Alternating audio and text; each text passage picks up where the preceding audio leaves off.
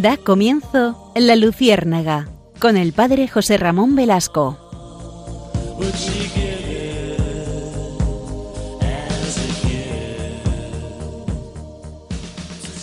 Corría el año de 2005, en concreto el día 13 de febrero. En, en esa jornada fallecía Sor Lucía, la vidente de Fátima, que como ustedes saben, pues había vivido después de las apariciones en, varios monasterios, incluso en España, donde tuvo también eh, alguna aparición de la Santísima Virgen. Y Sor Lucía había expresado eh, en varias ocasiones algunas cuestiones referentes a su experiencia, no solo con la Virgen, sino con otros aspectos de la Iglesia.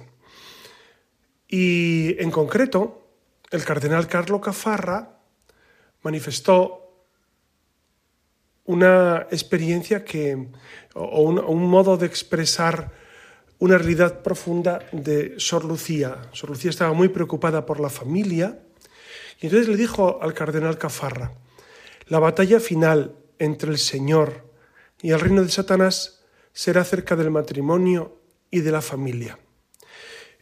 Cuando se lo comentó eh, cardenal Carlo Cafarra, era arzobispo de Bolonia, en Italia.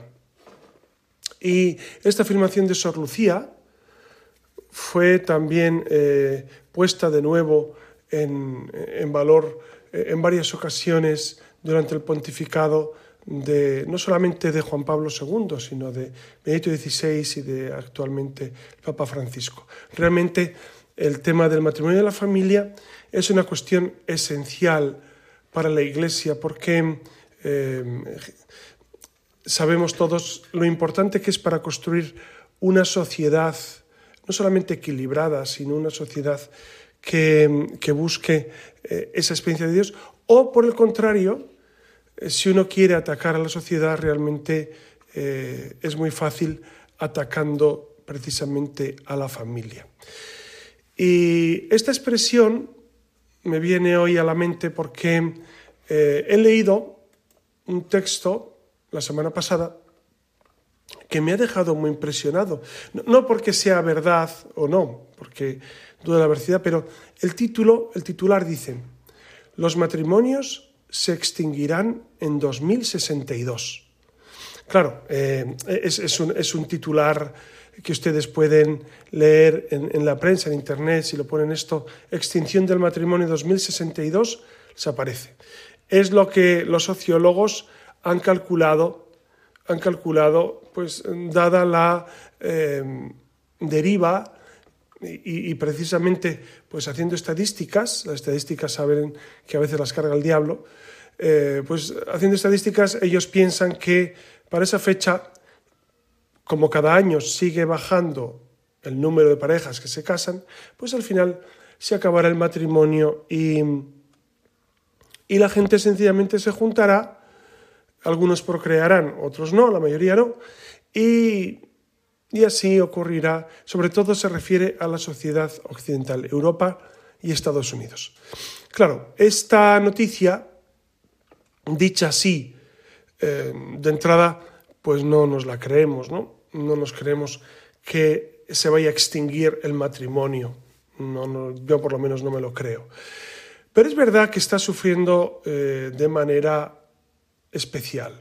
Es decir, percibimos cómo cada vez más eh, precisamente van descendiendo los matrimonios, no solo los eclesiásticos, que es evidente, es evidente que los eclesiásticos han disminuido en porcentajes alarmantes, sino también los matrimonios civiles. Es decir, hay una falta no solamente de fe, que es lo que nos pertenece a nosotros, lo que, nos toca a nuestra identidad, sino también una falta de responsabilidad o por lo menos de sentido de perpetuidad en el amor.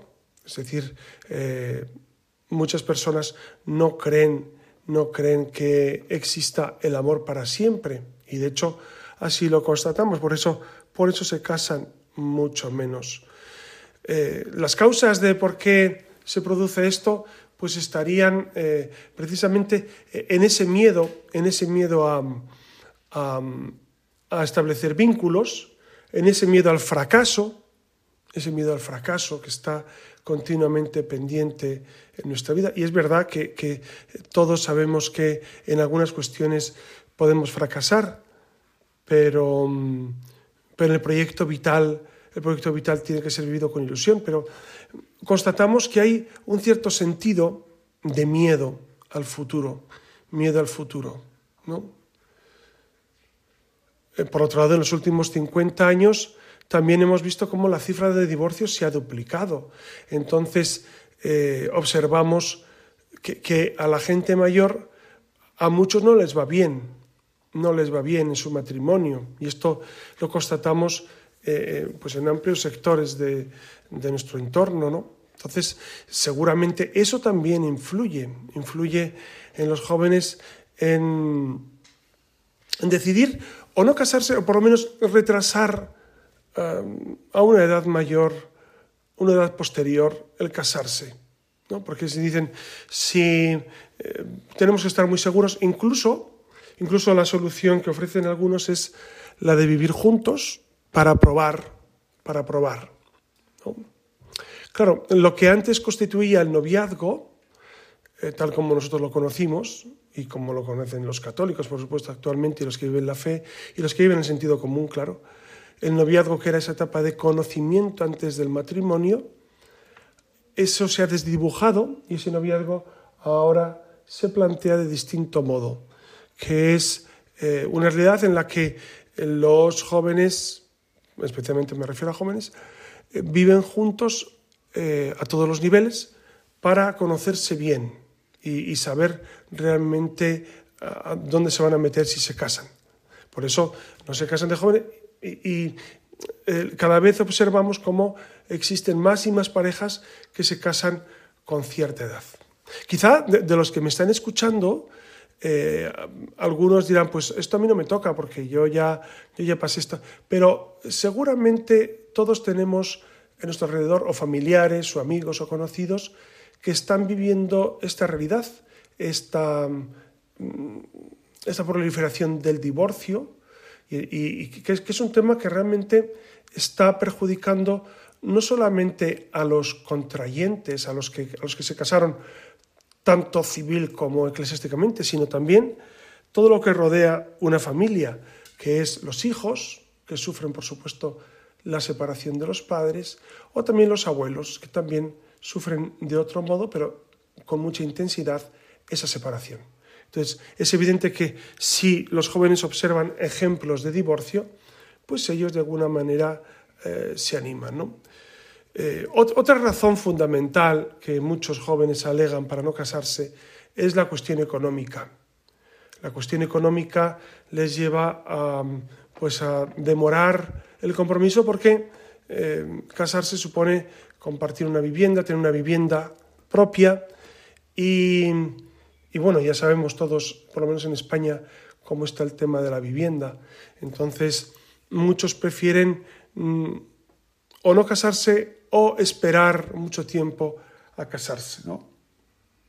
Según un informe del Instituto Nacional de Estadística, los varones hoy en España contraen matrimonio a los 38, con 8 años más o menos, 38 años, y las mujeres a los 35 es un síntoma inequívoco de cómo ha cambiado la sociedad y los jóvenes. Y esto es necesario que nosotros lo tengamos en cuenta precisamente para valorar ese esfuerzo por eh, considerar la familia, considerar la familia como eh, un gran bastión de, de, la transmisión de la fe. Claro, ¿por qué Sor Lucía decía precisamente esto con mucho criterio? ¿no? Que la batalla final entre el Señor y el reino de Satanás ser acerca del matrimonio y la familia.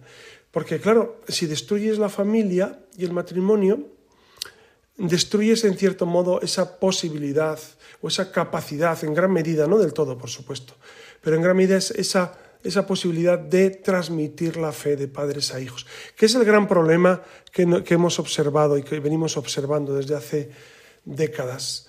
Eh, esa dificultad de transmitir la fe de padres a hijos que eh, es difícil cuando la familia está en perfecta sintonía, es decir, padre y madre siguen casados, pues imagínense, cuando hay esos, esos problemas de divorcio, de separación, pues digamos que la dificultad es añadida y, los padres tienen que hacer un esfuerzo muy especial por transmitir esa fe. Y, es verdad que nosotros constatamos en las parroquias como pues muchos padres hacen precisamente este esfuerzo y, logran y logran eh, finalmente transmitir esa fe. Si les parece, vamos a, a tener en este programa una reflexión sobre, sobre el matrimonio, porque realmente nos interesa mucho saber y reflexionar por qué hay matrimonios que sí perseveran durante años y años hasta final de su vida, como dice el ritual católico, y otros no acaban de, cuajar o, o, sí, o sí tuvieron una gran unidad los primeros años y finalmente se separan después de años de convivencia, de hijos en común.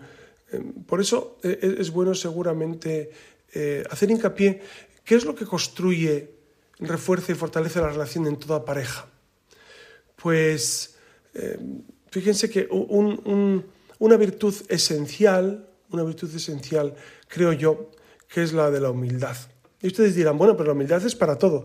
Efectivamente, efectivamente, la humildad es la gran virtud que sostiene todo el edificio de la vida espiritual. ¿Por qué? Porque lo contrario a la humildad es la soberbia. Y a través de la soberbia, a través de la soberbia, eh, muchos matrimonios encuentran grandes dificultades, porque la soberbia al final se convierte en egoísmo, se convierte en infidelidad, se convierte en falta de confianza, se convierte incluso eh, pues en falta de comunicación, etcétera, etcétera. Por eso, eh, seguramente la principal o una de las principales virtudes de los que deben guardar los matrimonios es la humildad.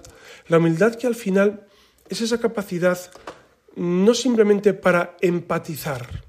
Empatizar es una palabra que, bueno, se puso de moda hace unos cuantos años, pero en el matrimonio no es simplemente empatizar, es amar al cónyuge de tal manera de tal manera que te pones en el pellejo del cónyuge, es decir, vives lo que el cónyuge eh, realmente quiere vivir.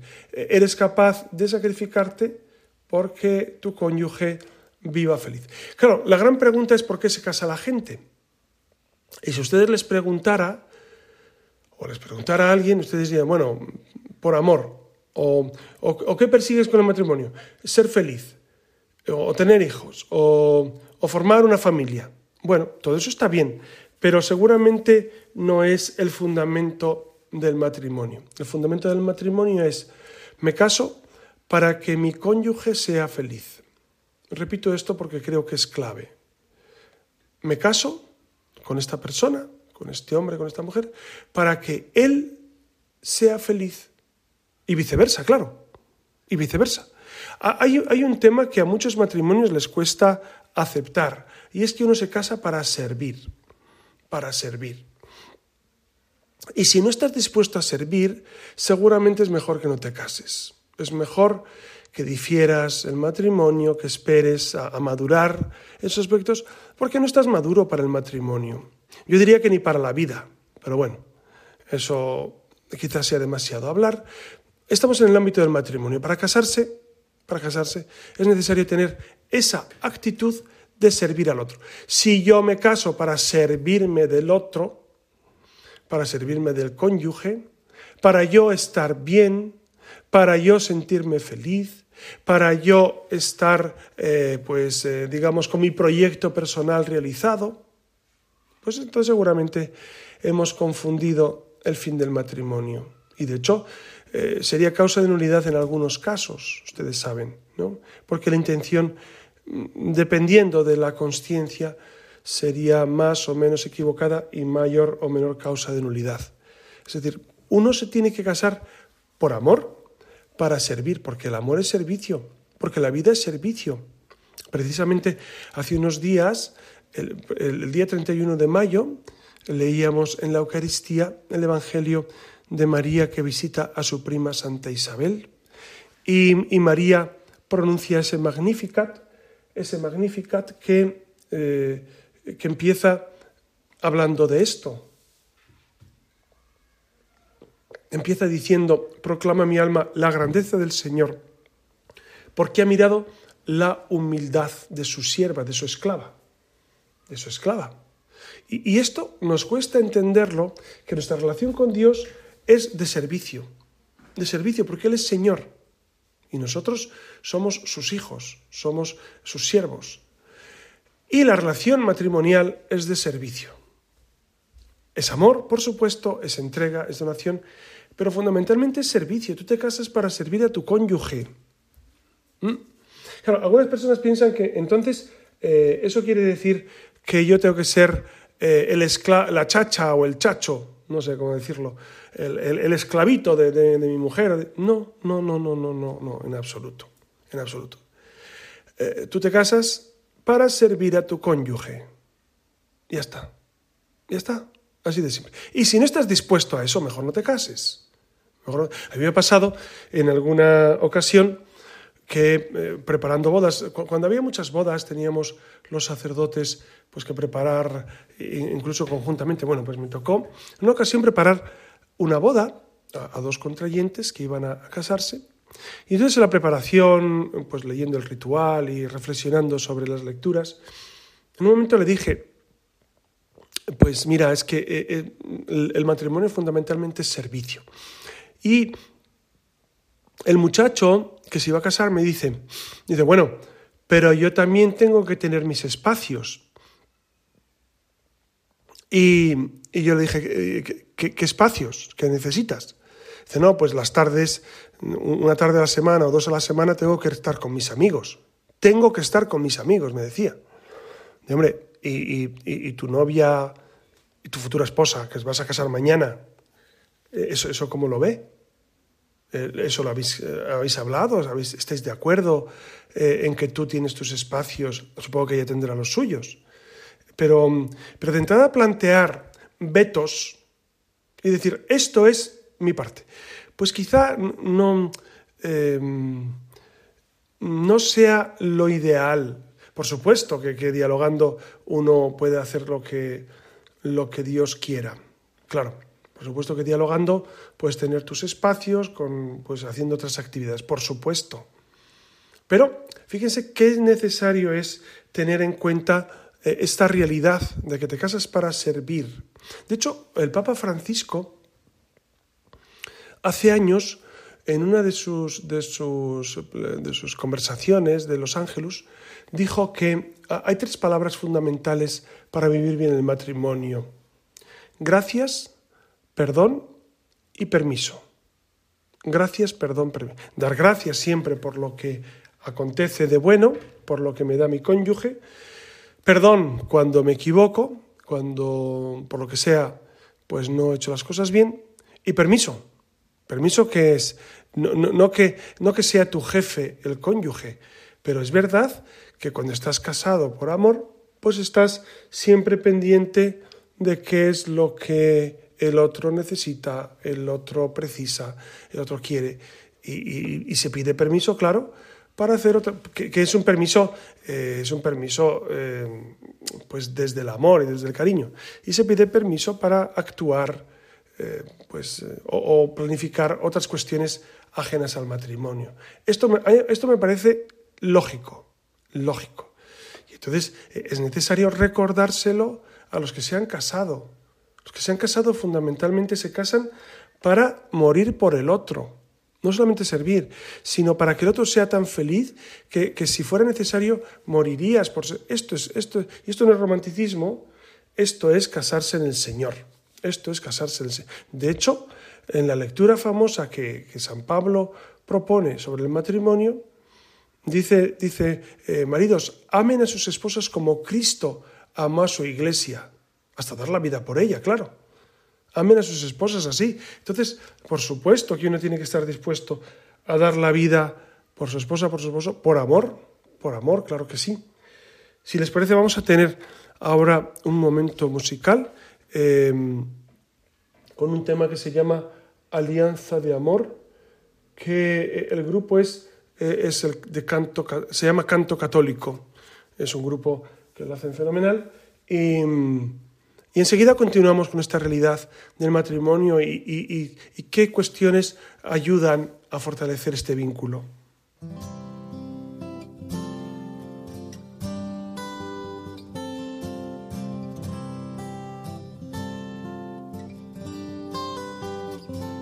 La pobreza o la riqueza te amaré.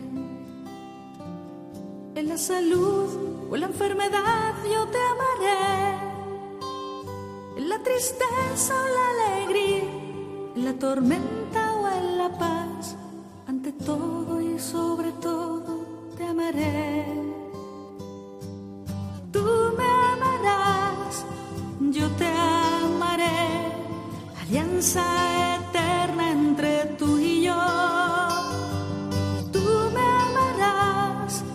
yo te amaré, hasta que la muerte nos una más.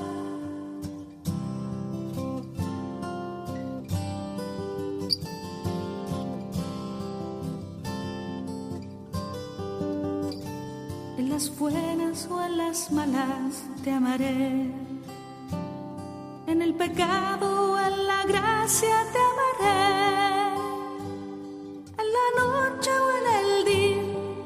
La fuerza o la debilidad, ante todo y sobre todo te amaré.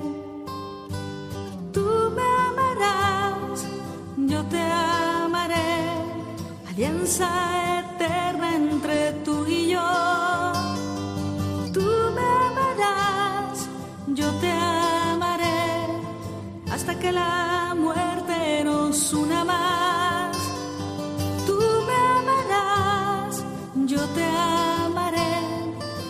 alianza eterna entre tú y yo. Tú me amarás, yo te amaré, hasta que la muerte nos una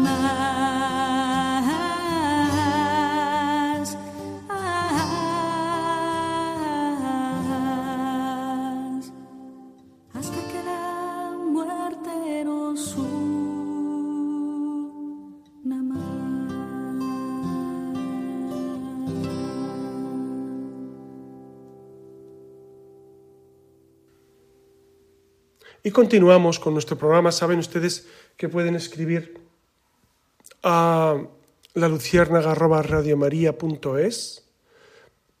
El último programa sobre el yoga que tratamos la última vez, pues eh, suscitó, como en los toros, em, diversidad de criterio. Bueno, algunos están eh, muy de acuerdo con lo que dije. Yo lo, que expresaba sencillamente, y lo repito, es que, es que el yoga, eh, si, es simplemente un, hacer posturas de cuerpo, mm, sería absolutamente inofensivo. El problema es, es que a través del yoga eh, pues se introducen en otras realidades. En otras realidades. Entonces, a, a eso me refería cuando, cuando hablaba precisamente... Eh,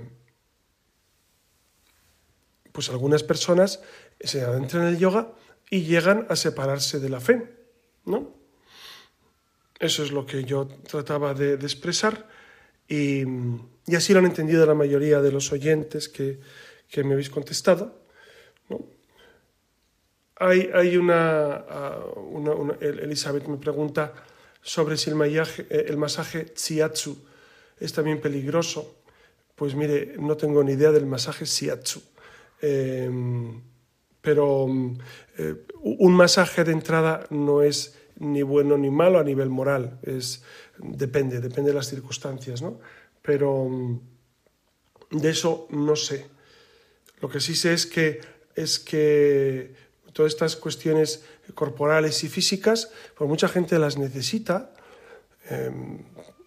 pues como el, el pilates y todas estas cuestiones, que son posturas corporales y, y, no tienen ninguna implicación a nivel moral. El yoga sí, tiene implicación a nivel moral porque, porque al final de ese proceso se busca precisamente eh, un encuentro con, eh, contigo mismo sin Dios, contigo mismo sin Dios. Y esto a la gente le aparta de la fe. como ya les dije el otro día y lo he constatado en muchas ocasiones. ¿no? Y continuamos precisamente con esta, eh, con esta realidad de la familia y del matrimonio, que me parecen fundamentales. Ustedes saben que eh, también hace algunos programas, cuando hablamos de Benedicto XVI, cómo proponía los cuatro aspectos fundamentales que un cristiano eh, debe mantener siempre como inamovibles. Y decía el Papa, primero es la vida, después es la familia, tercero la educación y finalmente el bien común. Entonces, son cuestiones eh, claves en nuestro ser cristiano, en nuestro día a día. Por eso em, creo que el tema de la familia es un tema en el que, gracias a Dios, en la Iglesia estamos luchando eh, o estamos apoyando continuamente a los matrimonios. En las parroquias tenemos grupos matrimoniales, tenemos proyecto de amor conyugal, que es un grupo que ha surgido hace unas décadas. Eh, hay, infinidad de realidades que ayudan no solamente al matrimonio, sino a la persona individual que vive en matrimonio. Estoy pensando ahora los retiros de Maús o, las cenas alfa, todas estas cuestiones que en el fondo lo que hacen es que vivamos mejor la fe. Es verdad que cuanto la fe entra en nuestra vida, se nos hace más fácil, nos resulta más eh, llevadero todas las dificultades que entraña, por supuesto, el matrimonio. Por supuesto que, que entraña dificultades. Y ustedes, si están casados y llevan casados años, son los primeros que, que, saben, que saben esta realidad. Y cuando constatamos estas dificultades, procuramos pues, eh, afrontarlas con entereza. Dense cuenta que ocurre un fenómeno muy curioso con los matrimonios y es que eh, los matrimonios en general piensan que no necesitan que nadie les eh, anime, les aliente o les eh, motive desde fuera del matrimonio. Me explico. Es decir, nosotros los sacerdotes, por ejemplo, los laicos, solemos tener o director espiritual o un consejero espiritual o alguien con quien refrendar nuestra vida del espíritu, las dificultades se las comentamos, etcétera, etcétera. Claro, la gran pregunta es, ¿y los matrimonios? ¿En quién confían a quién eh, acuden para que les dé una palabra de orientación, para que les anime, para que ayude en ese proceso. Pues muchos matrimonios me temo que piensan que, no hace falta, que, ellos solo se apañan. Claro, y es verdad que, em, quizás hace años eh, había un ambiente matrimonial que ayudaba porque, porque yo estoy recordando mi infancia y mi juventud, ¿no? donde eh, pues en mi entorno, en mi barrio, pues todo el mundo vivía con su padre, su madre, los hijos. Eh, seguramente habría dificultades, por supuesto, y habría discusiones, y habría de todo, pero, pero no existía eh, esta posibilidad de, de, de, descasarse por el divorcio, de recasarse, como estamos viendo ahora. ¿no? Entonces, e, esto desestabiliza desestabiliza. Y ya sé que alguno de ustedes me dirá, pero a mí me ha pasado eso y he encontrado la armonía por fin. Bueno, miren, en los casos particulares no vamos a entrar, pero lo que es evidente es que los matrimonios necesitan un consejo, una palabra, alguien que desde fuera eh, pues les, les anime. ¿no? Entonces, hay centros de orientación familiar en las diócesis donde se procura pues en manos de expertos, expertos psicólogos, expertos terapeutas, expertos sacerdotes también, que claro, porque, porque el sacerdote en esto pinta algo. Yo creo que sí. Eh, y, ante el prejuicio, porque es un prejuicio y perjuicio también, de, que sí, pero el sacerdote no está casado. Entonces, ¿qué va a saber él? Hombre, ya, no hay que ser un genio para, para saber cómo funciona eh, la vida matrimonial, cómo funciona eh, pues, pues ese, darse en uno al otro, eh, ese, esa actitud de servicio. Es verdad que, hay, hay, problemas que son, que son complicados, pues sí, problemas de, de, diversos tipos en el matrimonio, pero al final me van a perdonar si parezco un poco simple, pero nuestra vida, sea matrimonial, sea sacerdotal o sea de, de, célibe, eh, es, absolutamente simple. Es decir, cuando uno vive en el Señor, vive entregándose a Él, ama de verdad a Dios y al hermano, eh, se esfuerza por mantener ese equilibrio, pues es verdad que las dificultades se atenúan en gran medida. En gran medida se atenúan. ¿Por qué? Porque hay una vivencia de la fe. No quiero ser simple y, hacer pensar que, ah, entonces si vives la fe y rezas, se te solucionan todos los problemas. No, no, no, no, no es así. No es así. Pero es verdad que tienes una capacidad mayor, pues primero para acudir a alguien que desde fuera, ¿cuántas veces nos ha pasado en las parroquias a los sacerdotes? Pues que vienen matrimonios con dificultades y, es verdad que en ese diálogo pues se, trata de dar luz, se trata de, profundizar en las dificultades que están pasando, en hacerles ver a los cónyuges que, que, lo que están pasando ellos es bastante, bastante normal, que suele ocurrir. Entonces, con esto quiere decir que si es necesario e, ese refrendo exterior. Entonces, ante ese eh, prejuicio de que, de que nosotros no necesitamos de nadie, y menos de un sacerdote que él no sabe lo que es el matrimonio. Repito, nosotros venimos de familias, los sacerdotes, eh, tenemos padres, no, no somos extraterrestres, y además tenemos experiencia Claro, no somos psicólogos, efectivamente, para alguno que sí, pero, pero mm, eh, desde nuestro eh, hacer cotidiano, pues podemos dar alguna luz. Es verdad que habrá circunstancias que requieran una voz más experta, por supuesto, eso, eso es indudable. Pero yo les invitaría a que cuando tengan dificultades acudan, acudan pues al párroco, acudan a un buen matrimonio, un matrimonio que haya pasado por estas pues, etapas y que les puede echar una mano, a un buen consejero, al COF, al Centro de Interacción Familiar, porque eso les va a ayudar, les va a ayudar en gran manera. Es verdad que, que a veces la sociedad nos exige, o nosotros mismos nos exigimos un matrimonio perfecto, tener una pareja intachable, y, se ambiciona demasiado, porque, porque al final esto no, no suele ser real, no suele ser real. Y ustedes saben, los que llevan casado un tiempo, que, no es real, no existe. Igual que yo no soy perfecto, no puedo exigir a mi cónyuge que sea perfecto. Y, uno se pregunta, ¿y por qué no se ambiciona eh, eh, eh, ese ser perfecto? Y, nos esforzamos por conseguirlo diariamente, aunque nunca lleguemos a la perfección, pero, pero sí ese esfuerzo por ofrecer lo mejor de mí a mi cónyuge, el esfuerzo por dar lo mejor de mí. Un buen matrimonio eh, es el que su relación y la convivencia están cimentadas en la confianza, en el mutuo conocimiento, en la capacidad de reflexión. Esto es evidente es evidente, ¿no? Que, tiene que haber esa, esa, confianza plena. Claro, si hay desconfianza en un matrimonio, la desconfianza es la muerte del amor. Entonces, habría que solucionarlo. Yo me preguntaría, y les preguntaría, ¿cuánto tiempo dedicamos en los matrimonios a hablar de lo realmente importante? Porque lo importante no son los hijos, ni la casa, ni el coche, ni el dinero, ni las vocaciones. Son, son cuestiones, eh, bueno, eh, importantes, pero no son lo más importante en un matrimonio. En un matrimonio lo que constituye la importancia vital es la relación entre ambos, entre el hombre y la mujer. Es, eso es lo que constituye la esencia.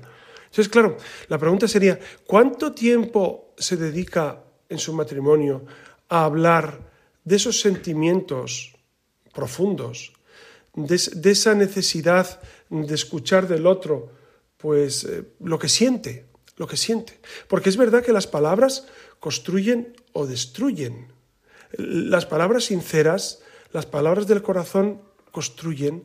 Cuando uno tiene algo que decir en contra del cónyuge, se puede decir, por supuesto que se puede decir, pero en el contexto adecuado. ¿Se puede corregir al cónyuge? Claro que sí. ¿Cuándo? Cuando se da la circunstancia adecuada, cuando se ve el momento, eh, cuando hay paz en el corazón, cuando lo que le voy a decir al otro no es para satisfacer mi ira o, o mi animadversión, sino porque realmente quiero que el otro eh, progrese, que el otro mejore, que el otro sea más feliz. Y entonces, por eso le digo esas cosas. Por supuesto que también le, tendré que decir lo que me molesta, pero antes de decir lo que me molesta y lo que no estoy de acuerdo, yo diría lo mucho que me agrada su presencia, su vida, su forma de pensar, porque ustedes se han casado por eso. Ustedes se han casado porque eh, se enamoraron de esa realidad, de esa realidad, la realidad de, que la otra persona les enamoró, no la capa exterior, no de un coche que tenía, no de una casa, porque claro, si es así, pues evidentemente ese matrimonio no, no, no funcionará. Una cosa es que no nos gusten en el matrimonio, pues ciertas cuestiones de la pareja, que es normal, es normal que haya cuestiones que no gusten, incluso que disgusten, ¿no? Pero precisamente nos casamos porque tenemos que amar eso, esos defectos que, no nos gustan. Claro, hasta que no llegas a amar, ¿amar por qué? Pues porque es Él, porque es ella y porque Dios te ayuda. Entonces, eh, es necesario hacer ese esfuerzo por, eh, por amar lo que no me gusta de la otra persona. Y cuando se logra esto, cuando se logra esto, eh, pues se logra esa sintonía profunda. Es verdad que, a veces los problemas que, tienen los matrimonios empezaron siendo una cuestión muy, muy tangencial, muy salvable, nada importante, pero poco a poco van construyendo un gran problema. ¿Por qué? Porque, porque al final no se tratan como se debe. Y, una cuestión que es simplemente una discusión, pues puede llegar a ser un problema más grande. Entonces, por eso es necesario em, cuanto antes arreglar los temas. Y, no sirve en los matrimonios eh, decir, bueno, esto ya lo dejamos para más adelante. Lo dejamos para más adelante, ya lo arreglaremos, porque eso vuelve a salir, los problemas vuelven a salir. Es necesario hablarlos de una vez, hablarlos con paz, dedicar el tiempo suficiente para, para hablar los problemas. Y claro, habrá problemas que no tengan solución. Habrá problemas que no tengan solución. Pero otros muchos sí. Otros muchos sí. Entonces, eh, es necesario, creo yo, cuanto antes hablar las cosas, para que no se agranden.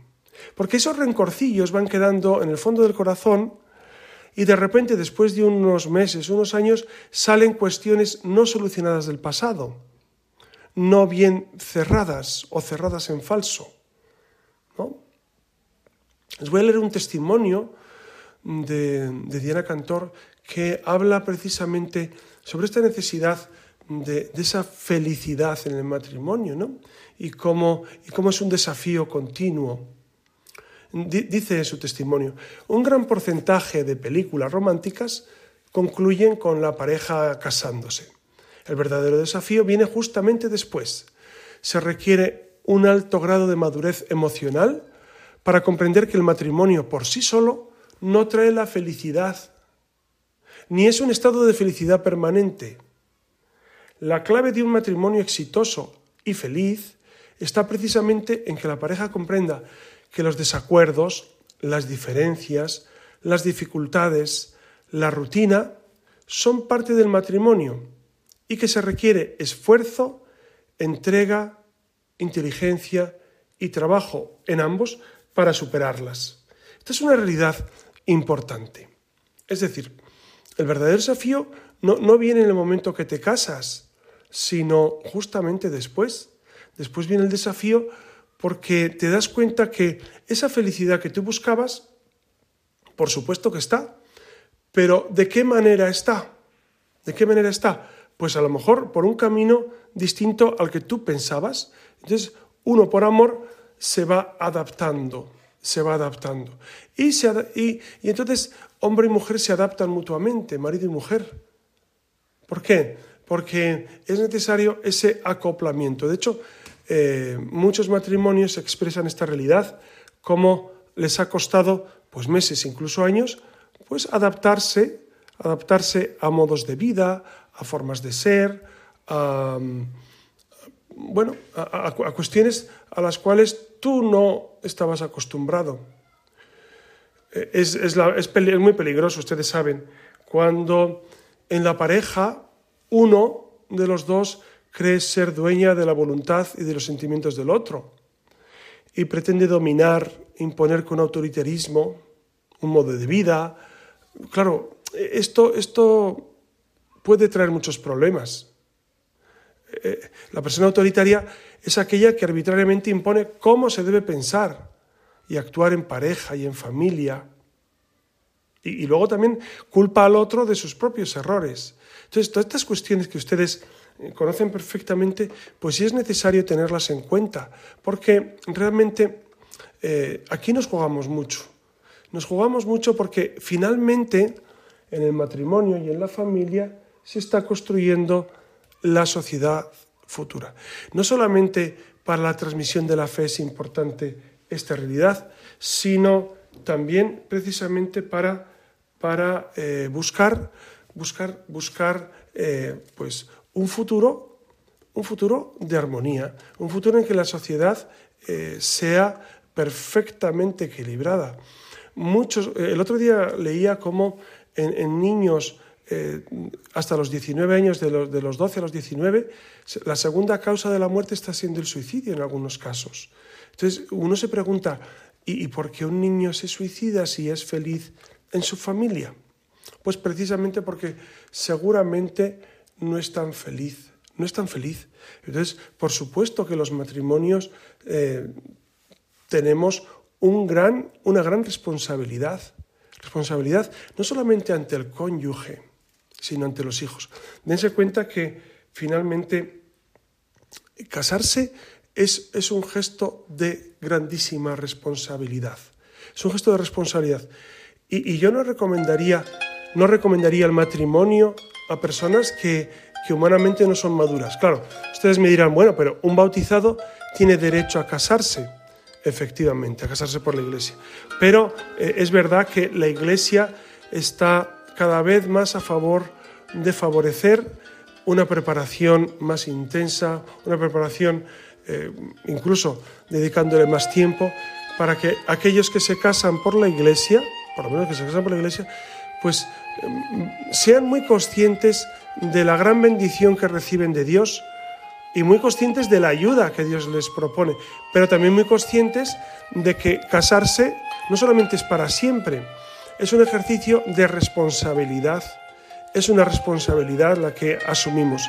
Por eso, en este programa yo quiero eh, pues unirme a sus oraciones para pedir por todos los matrimonios, todas las familias, para que realmente vivamos pues esta realidad y ese, y ese augurio tan negro que decía en los periódicos que en el año 2062 acabarán los matrimonios, que, que no es real, por supuesto, pues que no, que, no se vea cumplido en absoluto en nuestros, sobre todo en nuestras comunidades católicas. Nuestras comunidades católicas tenemos que seguir luchando y favoreciendo esa vida matrimonial.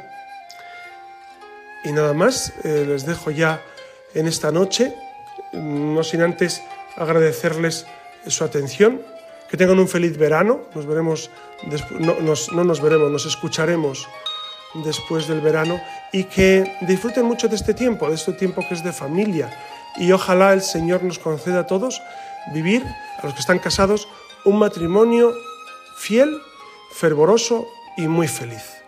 Les doy la bendición en el nombre del Padre, y del Hijo y del Espíritu Santo. Amén.